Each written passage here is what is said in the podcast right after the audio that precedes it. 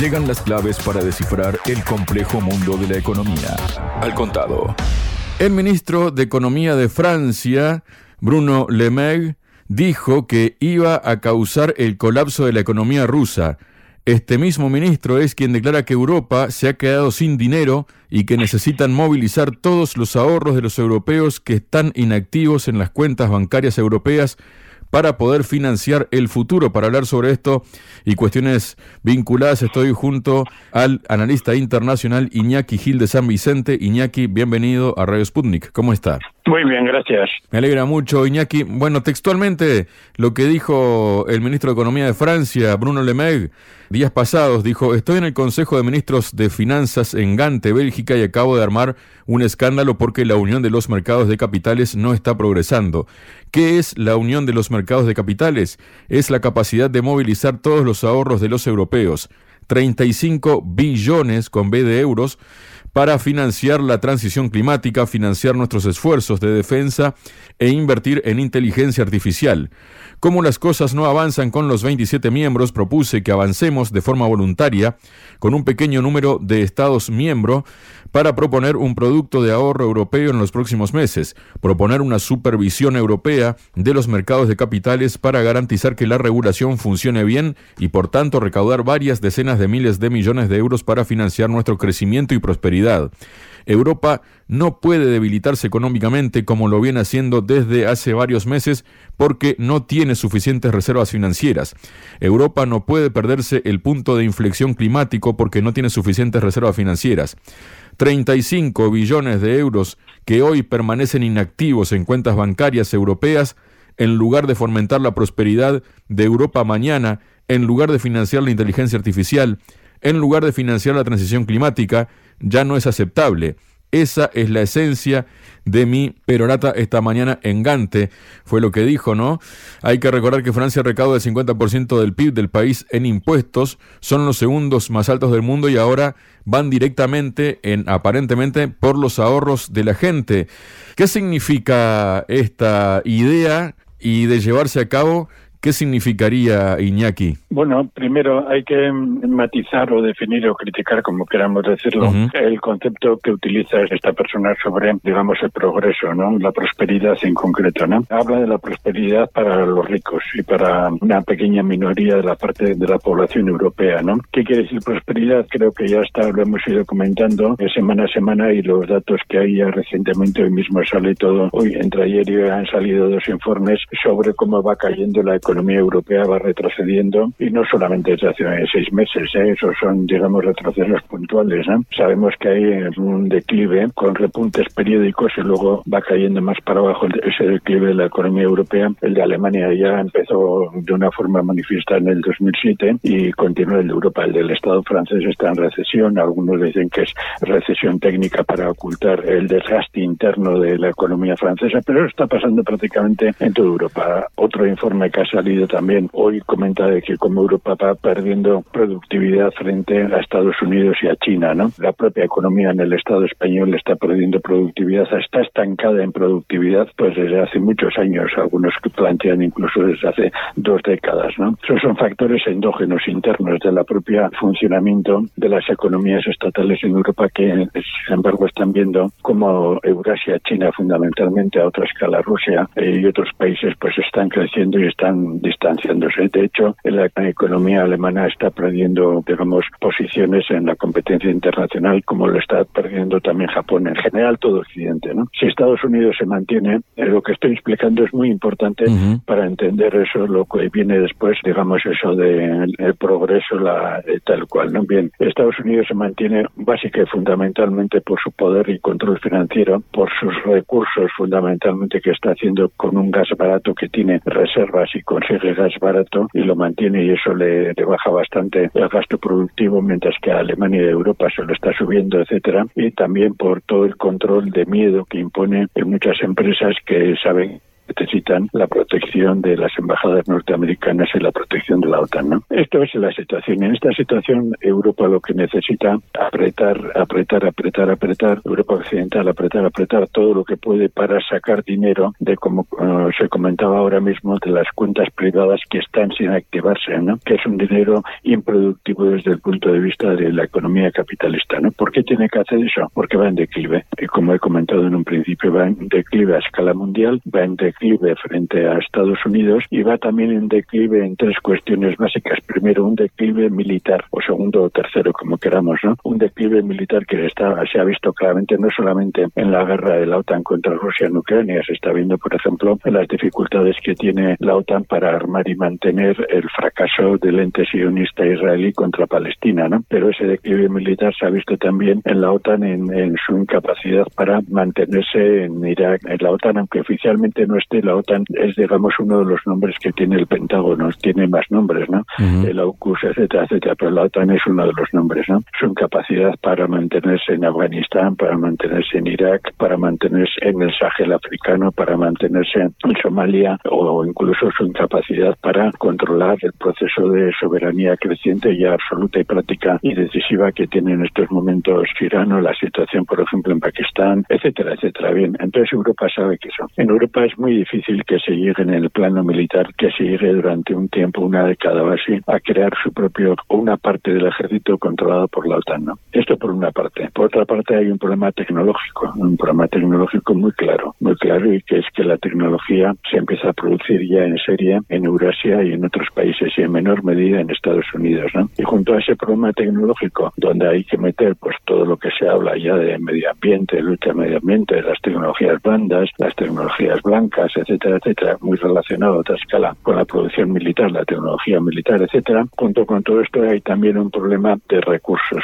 básicos, ¿no? Los fundamentales recursos de las tierras raras para hacer el esqueleto central de la inteligencia artificial de la actual revolución tecnocientífica, que son las tierras raras, los fundamentales están fuera de Europa y en gran medida fuera de Estados Unidos y están fundamentalmente en China, en partes de Rusia, están en África y están en nuestra América, ¿no? China tiene poder en ese sentido, tiene unos recursos potentísimos, los recursos que tiene Rusia evaluados en el año 2022 por el Banco Mundial en el 30% de los recursos de la Tierra en sí, más los recursos del litio y otros minerales raros están, como sabemos, en un triángulo que va desde Bolivia hasta el norte de Chile, etcétera, etcétera, ¿no? Dejando de lado, el, eh, Europa no tiene el problema del agua potable, pero sí empieza a tener un problema serio de problema agrícola, ¿no? Bien, eso es lo que está en situación en Europa ahora. Entonces necesitan sacar como sea dinero para prepararse a una tensión creciente con Eurasia que va para arriba, con Estados Unidos que está en un proceso de estancamiento militar y económico, aunque está creciendo un dos y pico por ciento en el fondo, y la producción de valor de Estados Unidos está, si no estancada, está poquito a poquito bajando, mientras que eh, tanto Europa como Estados Unidos está viendo que el mundo se está yendo por otro lado, ¿no? Y eso es lo que este señor está exigiendo, apretar más la tuerca sobre, ya se está apretando muchísimo sobre la clase trabajadora europea, que está llevando a las movilizaciones, a las luchas y a las tensiones por un lado y por otra parte, lógicamente, al surgimiento de corrientes fascistas y autoritarias, pero ahora lo que se quiere apretar es el dinero del pequeño ahorrador popular, de la pequeña burguesía, el dinero que la pequeña burguesía y también la burguesía han ido metiendo en cuentas que tienen ahí como seguros, ¿no? Como seguros de vida, ¿no? Y el dinero que algunos sectores obreros todavía mantienen, porque hay muchas economías, por ejemplo, la economía de Gran Bretaña, ¿no? He sabido que eh, prácticamente el ahorro de la clase trabajadora británica, sobre todo de los sectores más golpeados por la crisis y por el hundimiento que está teniendo Gran Bretaña, del que nos está hablando,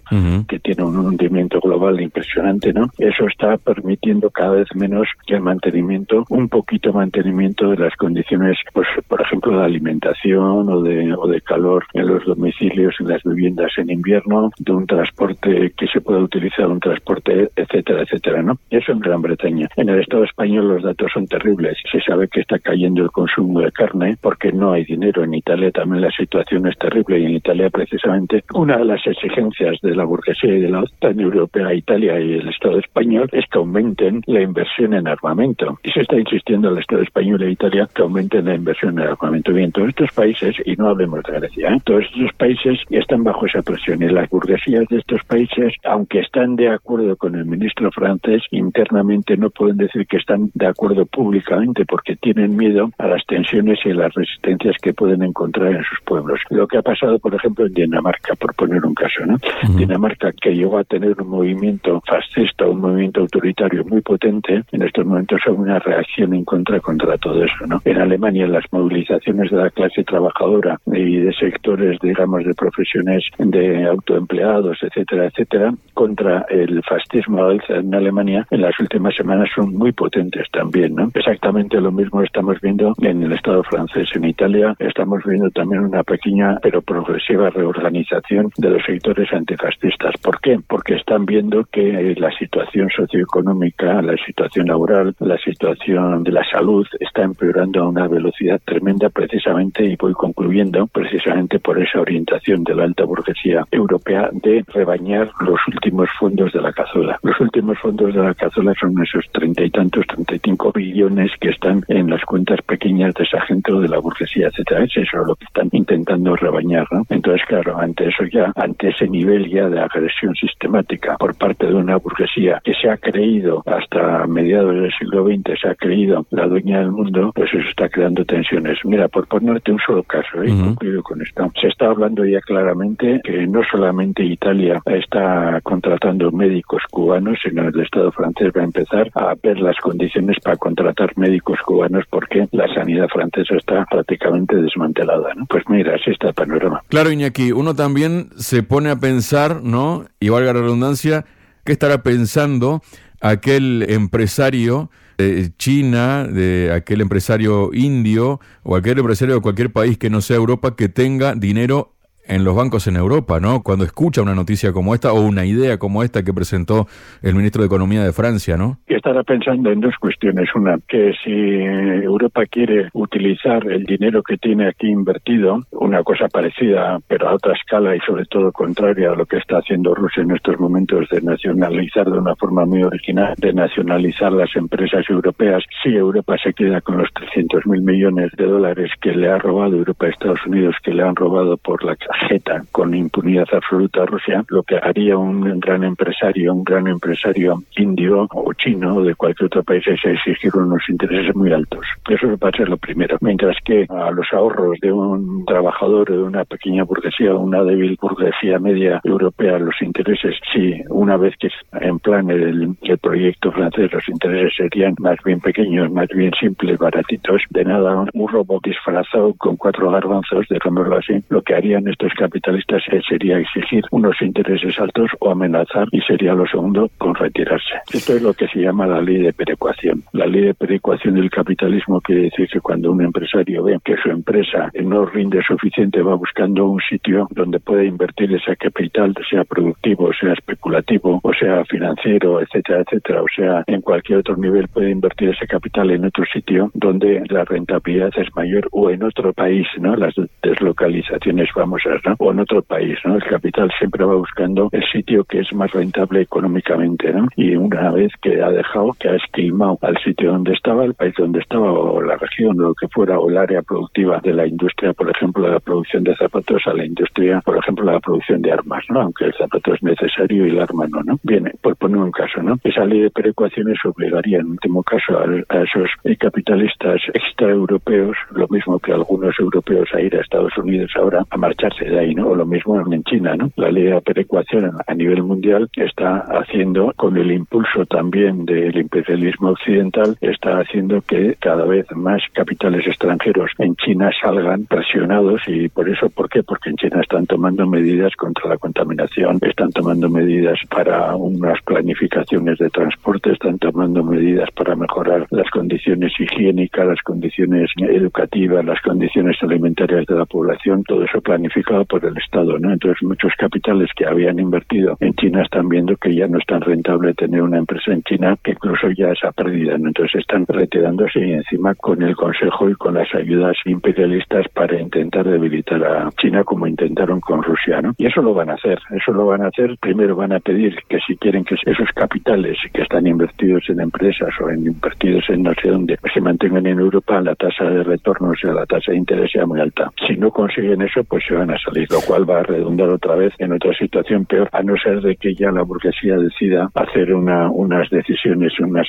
unas estrategias económicas de vuelta, digamos, si no al proteccionismo o un proteccionismo inicialmente un poco más no tan descarado como el que de boquilla está, va planteando Donald Trump, que no consiguió todo el proteccionismo porque muchas empresas norteamericanas que se fueron al exterior no han querido volver a Norteamérica, ¿no? Pero eso sí es posible que la alta burguesía europea quiera volver a una especie de proteccionismo previo a la fase de globalización, ¿no? Bueno, pues ahí sería una decisión. Eso implicaría también otras consecuencias de fondo, ¿no? En definitiva, el panorama que se presenta para la alta burguesía europea es muy, muy, muy, muy problemático, muy difícil. Y todo ello pasa por dos cuestiones. Una, por apretar las clavijas todavía más al proletariado europeo, por un lado, y por otro lado, intentar, como sea, mantener el saqueo del mundo que todavía consiguen mantener, ¿no? Y ahí podríamos poner varios ejemplos, por ejemplo, las ofertas que están haciendo a África, que están haciendo a América Latina o que están haciendo a Asia, ¿no? La presencia de, barcos europeos, alemanes, etcétera, en otros sitios, etcétera, etcétera. Una especie de neoimperialismo europeo para mantener lo poco que le queda. Luego también tenemos, por ejemplo, porque todo está relacionado, ¿no?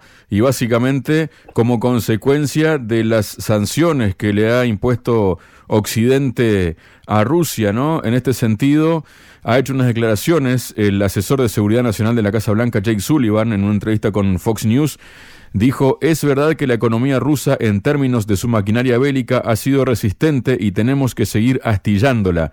Tenemos que ser implacables. Bueno, llevan dos años y miles de sanciones y los resultados no están a la vista, los que ellos buscaban, ¿no? No, no están a la vista porque ellos creían que en Rusia ya se había olvidado absolutamente y se había desarrollado una concepción anti antiplanificación, ¿no? Ellos creyeron que esa concepción antiplanificación y una concepción, digamos, de identidad nacional rusa, de una concepción de darse cuenta que eh, Occidente, el imperialismo, iba pues al viejo sueño, al viejo sueño de trocear Rusia y hacer bantustanes entregados a entregados a diversas potencias europeas ese viejísimo sueño de comienzo del siglo XX y de finales del siglo XIX, ¿no? Parcelar, romper Rusia como tenían proyectado. Pensaban que eso iba a ser automático, ¿no? Prácticamente eh, acariciaron ese sueño pues desde el año 1991 hasta el año 1996 aproximadamente, ¿no? Cinco años, ¿no? Que hicieron una devastación tremenda. Ya para el 97-98 estaba claro que ese sueño de